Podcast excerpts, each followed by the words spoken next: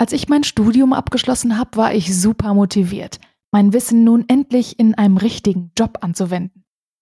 Ich begab mich auf die Suche nach meinem ersten Job und hatte dabei einige Herausforderungen, mit denen ich so vorher nicht gerechnet habe. Und genau darum soll es in der heutigen Folge gehen. Meine drei wichtigsten Learnings auf der Suche nach dem ersten Job.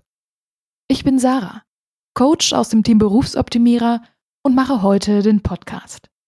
Ich freue mich, dass du zuhörst und würde sagen, lass uns loslegen.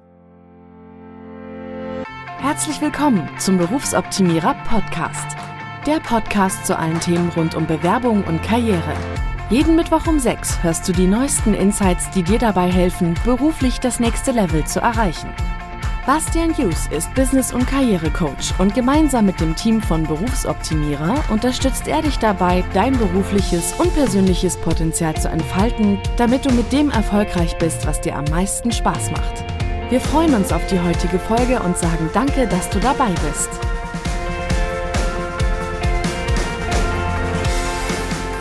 Ich möchte in dieser Folge meine ganz persönliche Geschichte des Berufseinstiegs erzählen und dir meine wichtigsten Lektionen aus dieser, ja, sagen wir mal, emotionalen Achterbahnfahrt mit auf den Weg geben. Das ist also eine Folge für alle, die gerade kurz vor Abschluss ihres Studiums stehen, die den Abschluss schon in der Tasche haben, herzlichen Glückwunsch by the way, oder die schon ein paar Monate auf Jobsuche sind und denken, ah, und nicht zuletzt geht es auch um Inspiration für die Jobsuche allgemein. Die Folge wird ergänzt durch weitere Geschichten von Menschen aus meinem Netzwerk und für die Statistikfans unter euch ist auch etwas dabei. Also, wie war das jetzt damals bei mir? Ich habe meinen Master in Erwachsenenbildung abgeschlossen, war super stolz auf meinen Einserschnitt und dachte, damit muss ich jetzt ja wohl einen Job bekommen. Wo ich genau hin wollte, war mir nicht so klar. Eine ziemliche Stolperfalle, was sich später herausstellte. Für die Jobsuche wählte ich den klassischen Weg der Stellenanzeigen, beziehungsweise kannte ich gar keinen anderen und bewarb mich daher auf diverse Stellen, die ich für ansatzweise passend hielt. Von Bewerbungen wusste ich damals so viel wie wahrscheinlich der Durchschnitt von euch. Ein bisschen was hat man in der Schule gelernt, in der Uni wurde das Thema auch mal kurz angerissen, aber der Rest war einfach mal machen, wird schon klappen. Übrigens, so machen das viele andere auch. Eine Befragung von Absolventinnen, durchgeführt von Stepstone, zeigte, zwei Drittel suchen Jobs über Jobbörsen. 21 Prozent nutzen Karrieremessen und 18 das persönliche Netzwerk. Spoiler, letzteres solltest du dir unbedingt zunutze machen. Da kommen wir aber später nochmal drauf. Also die Frage, was ich eigentlich beruflich für einen Job machen möchte, klärte sich bei mir eigentlich erst durch Vorstellungsgespräche. Denn ja, ich hatte einige Vorstellungsgespräche, aber das Ergebnis war eher, okay, das will ich nicht. Mist. Nix klappte, nix war dabei. Meine Exmatrikulation war bereits drei Monate her und es fühlte sich wie eine Ewigkeit an. Ich habe gedacht, ich finde ja nie was. Aber warum? Ich habe doch einen Master. Praktika habe ich auch gemacht und seit meinem 16. Lebensjahr habe ich immer irgendeinen Nebenjob. Wozu das alles, wenn ich jetzt nichts finde? Wie kann das sein? Kein schönes Gefühl, kann ich dir sagen. Und damit kommen wir zu Learning Nummer 1. Denn was ich heute weiß, ist, es ist völlig normal, nicht direkt nach dem Abschluss sofort etwas zu haben. Ja, es gibt Menschen, die schon während der Abschlussarbeit etwas in der Tasche haben, aber das sind nicht alle. Was ich damals nicht wusste, so ein Recruiting-Prozess kann bis zu sieben Monaten dauern. Sieben Monate. Das ist fast so viel wie ein Semester. Und noch etwas. Noten sind nicht so wichtig, wie man vielleicht denkt. Stepstone hat auch Unternehmen befragt, welche formalen Anforderungen stellen Sie allgemein an Berufseinsteigende? Sehr gute Noten fanden da nur bei 8% Anklang. Genauso wenig Beachtung findet übrigens der Faktor Studium in Regelzeit. Was er zählt, abgeschlossener Bachelor und praktische Erfahrung. Also lieber ruhig länger studieren und noch ein Praktikum machen. Zurück zu meiner Story. Ich habe also herausgefunden, dass über drei Monate Jobsuche kein Beinbruch ist. Das hat mich schon etwas beruhigt. Aber ich wollte natürlich trotzdem so schnell wie möglich etwas finden. Die Bewerbungen laufen schleppend weiter. Irgendwann fehlt mir auch der Ansatz, wo ich gucken kann. Der Absagegrund, und das meistens ohne mich in einem persönlichen Gespräch kennengelernt zu haben, war fehlende Erfahrung. Und irgendwann dachte ich mir nur, aber wie soll ich Erfahrung sammeln, wenn mich keiner lässt? Bei einem Trainee hatte ich dann immer das Gefühl, das ist irgendwie Ausbeute. Ich habe doch schon fast sechs Jahre studiert. Warum reicht das nicht, ins Berufsleben einzusteigen? Warum wollen Firmen einen immer noch formen, bis man passt? Ja, ich weiß, es ist ein Vorurteil gegenüber Trainees, aber das war damals so in meinem Kopf. Und damit kommen wir zu Learning Nummer zwei. Es ist ein Teufelskreis. Der Berufserfahrung und dem Berufseinstieg. Und das Learning? Naja, es gibt keins. Es ist schwierig, einen Einstiegsstopp zu finden. Ein Großteil der Unternehmen setzen auf Erfahrung. Das ist Fakt. Ob das so klug von den Unternehmen ist, das sei mal dahingestellt. Ich sage nur Fachkräftemangel. Das, was ich dazu sagen kann, ist, du bist in diesem Teufelskreis nicht allein. Und hier noch was aus der Statistik. Stepstone hat auch diese Frage gestellt. In welchen Berufsgruppen werden in Unternehmen häufig Positionen für Kandidaten direkt nach dem Abschluss ausgeschrieben? Ich komme aus der Berufsgruppe Bildung und Soziales und da sind es 8 Prozent. 8 Prozent, wow, das finde ich ziemlich wenig und gefühlt stimmt das auch. Die Studie wurde übrigens genau in dem Jahr veröffentlicht, als ich mit der Uni fertig war, 2018. Die meisten Stellen werden übrigens bei der Berufsgruppe Verkauf und Betrieb ausgeschrieben. 37 Prozent. Hm. Heißt das, ich habe das Falsche studiert? Das kann doch nicht sein. Nochmal zurück zu meiner Geschichte. Also ein Quereinstieg in ein anderes Berufsfeld kam für mich nicht in Frage. Da habe ich ja außerdem genauso wenig Erfahrung und ich mag ja den Bereich Erwachsenenbildung. Ich habe nur vielleicht nicht alle Wege genutzt, dort Fuß zu fassen. Also tauschte ich mich mit anderen aus. Und wie am Anfang erwähnt, kommen hier ein paar Geschichten von Menschen in meinem Netzwerk. Zur Frage, wie ich meinen ersten Job nach der Uni bekommen habe. Und in meinem Fall war es ja so, dass ich während der ähm, Uni schon im Bachelor, aber dann auch im Master immer nebenher gearbeitet habe. Und äh, die letzte Stelle sozusagen war dann eine Werkstudentenstelle in dem Unternehmen, äh, in dem ich dann auch angefangen habe, nachdem ich mit dem Master fertig war. Die haben ähm, sogar eine Stelle für mich geschaffen. Das war ganz spannend, weil wir im Bewerbungsgespräch für die Werkstudentenstelle äh, darüber gesprochen habe, wo ich mich so langfristig sehe oder auf jeden Fall dann nach dem Studium.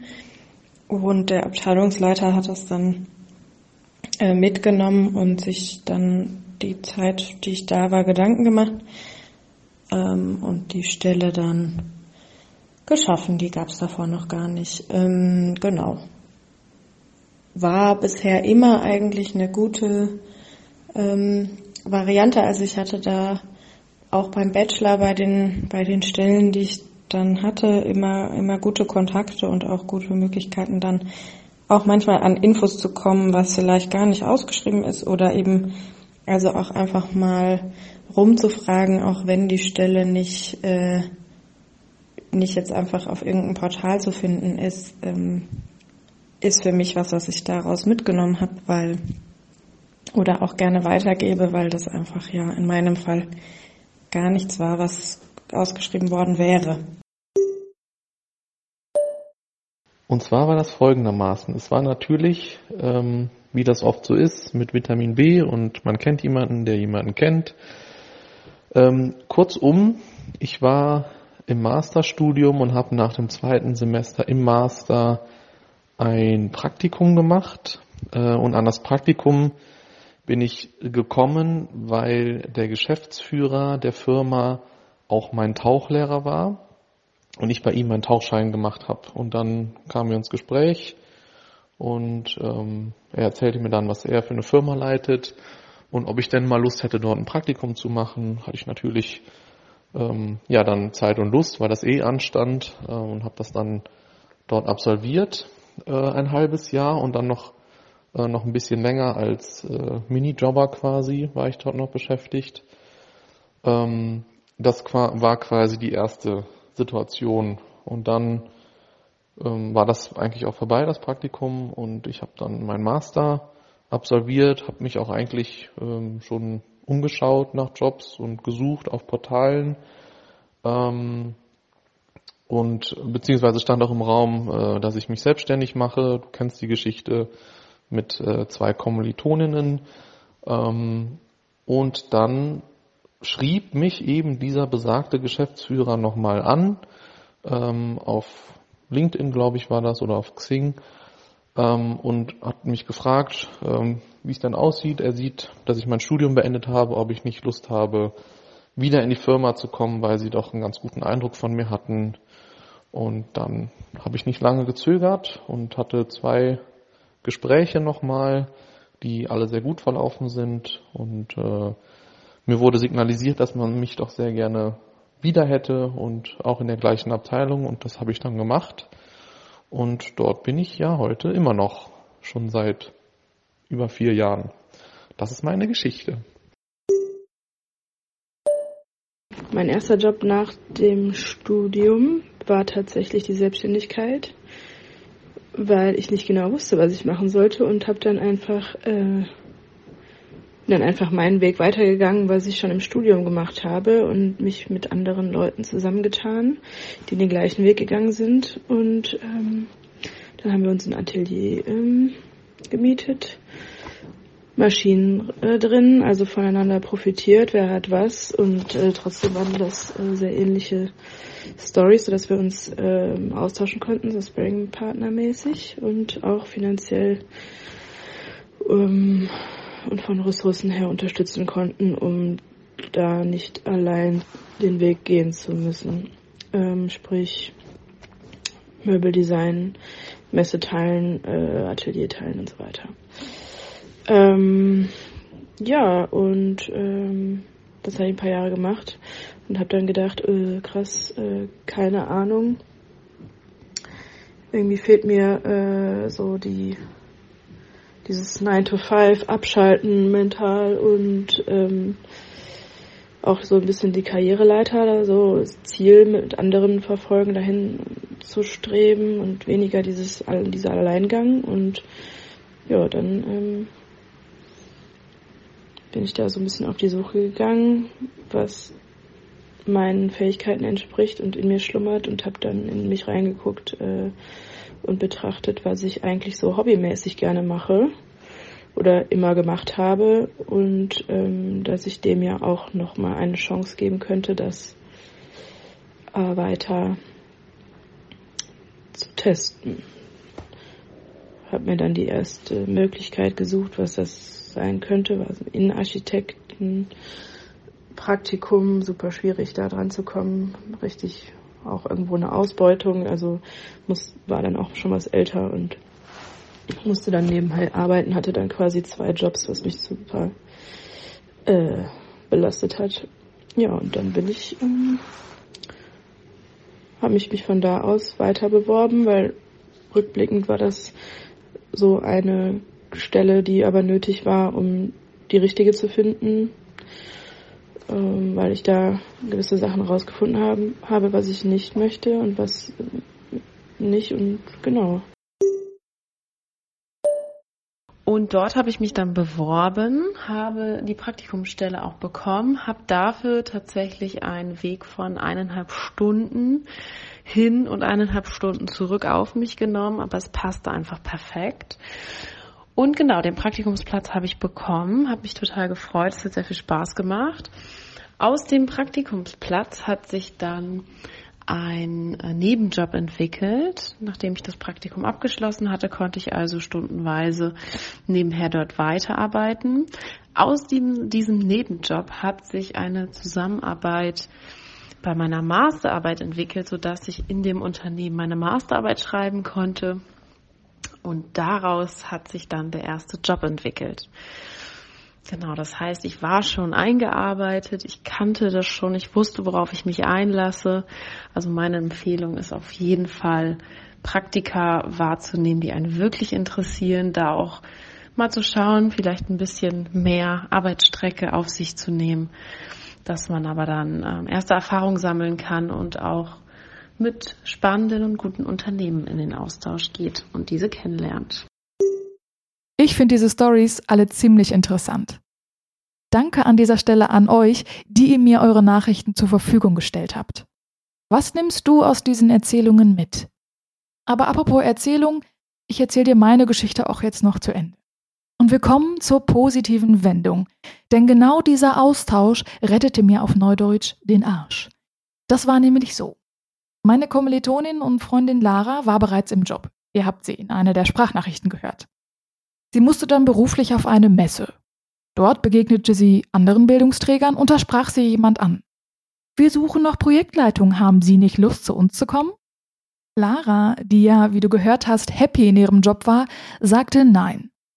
Weil ich ihr aber von mir erzählt hatte, sagte sie, aber ich kenne da jemanden, die hat das gleiche studiert wie ich und die ist noch auf der Suche.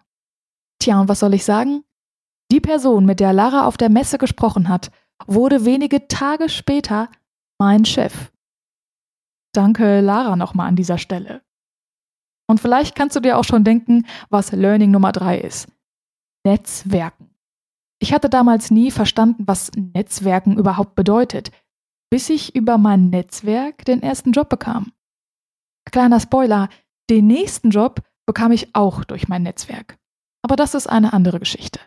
Es ist also nicht nur hilfreich, dich mit anderen über die Jobsuche auszutauschen. Geteiltes Leid ist bekanntlicherweise halbes Leid, sondern du kannst anderen zu Mitsuchenden machen. Natürlich gehörten in meiner Geschichte auch ein paar glückliche Zufälle dazu. Aber hätte ich Lara nicht von meiner Jobsuche erzählt, hätte sie mich nie als Kandidatin vorschlagen können. Geschichte Ende. Ich habe jetzt hier noch einmal vier Tipps für dich zum Thema Jobsuche. Erstens, stress dich nicht. Was mir damals definitiv geholfen hätte, wäre Gelassenheit und Zuversicht. Es wird auch bei dir alles klappen. Und nur weil es länger dauert, heißt das nicht, dass du schlecht bist. Frag mal andere, wie sie ihren Job bekommen haben. Mich hat das damals sehr inspiriert. Und zweitens, du hast vielleicht keine Berufserfahrung, aber sicher praktische Erfahrung. Wenn du beispielsweise zweimal für sechs Monate ein Praktikum gemacht hast, hast du ein Jahr praktische Erfahrung. Und genau das solltest du auch unbedingt in deiner Bewerbung so schreiben. Erinnere dich außerdem an die beiden Geschichten, wo Studierende über ihr Praktikum ihren ersten Job bekommen haben. Und Tipp 3, sprich mit anderen. Wir haben gehört, dass 60 Prozent der Absolventinnen auch nur Stellenbörsen nutzen, um nach Jobs zu schauen. Das heißt, da ist die Konkurrenz relativ hoch, so wie eine sehr lange Schlange am Buffet. Jobs findest du aber auch, indem du anderen davon erzählst. Und du weißt manchmal nicht, wer wen kennt und zack bietet dir jemand etwas an. Viertens, was mir damals auch geholfen hätte, mehr in mich hineinhorchen. So wie Viona, die wir in einer der Sprachnachrichten gehört haben. Du kannst das zum Beispiel in einem Coaching machen. Und vielleicht ist das auch mein ganz persönlicher Grund, warum ich heute so gerne Coaching mit Absolventinnen mache. I feel you, kann ich nur sagen. Und weil wir wissen, dass bei Berufseinsteigenden das Geld knapp ist, zahlst du bei Berufsoptimierer einen geringeren Preis für Coaching. Das ist nicht mal so viel, wie du für ein Jahr Spotify Premium zahlst. Wenn du möchtest, schau doch gerne mal in unserem Shop vorbei. So, und jetzt habe ich noch was für dich. Was Neues. Wir haben nämlich ein neues Element für unseren Podcast. Ihr schickt uns regelmäßig ja so viele Fragen. Über Instagram, E-Mail oder LinkedIn, was wir richtig gut finden und wo wir auch immer hinterher sind, diese schnellstmöglich zu beantworten. Aber vielleicht hast du dir ja eine dieser Fragen auch selbst schon einmal gestellt. Und deswegen wollen wir sie hier im Podcast beantworten. Die Kategorie heißt Hashtag Deine Frage. Niklas hat uns via E-Mail Folgendes geschrieben. ich möchte meinen Wohnort wechseln und mich jetzt schon in der neuen Stadt bewerben, bin mir aber nicht sicher, wo und wie ich das im Anschreiben einbringen kann. Okay, also das mit dem Wohnortwechsel gehört ja zur Motivation für einen Job. Du bist also motiviert, einen bestimmten Job zu machen, weil der in der Stadt ist, in die du ziehen möchtest. Und das ist ein völlig nachvollziehbarer Grund. Allerdings sollte das nicht deine einzige Motivation sein. Mein Tipp fürs Anschreiben, nenne erst deine fachliche Motivation und dann deine private. Hier ein Beispiel.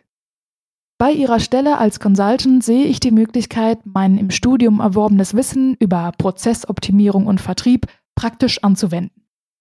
Ich möchte außerdem meinen Lebensmittelpunkt nach Münster verlegen. Die Stelle im Anschreiben ist der letzte Absatz, bevor du abschließend deine Verfügbarkeit und Gehaltsvorstellung nennst. Ich hoffe, damit ist die Frage beantwortet. Wenn auch du eine Frage hast, schick sie uns gerne über Instagram oder an hallo@berufsoptimierer.de. Ich danke dir fürs Zuhören. Bis zum nächsten Mal.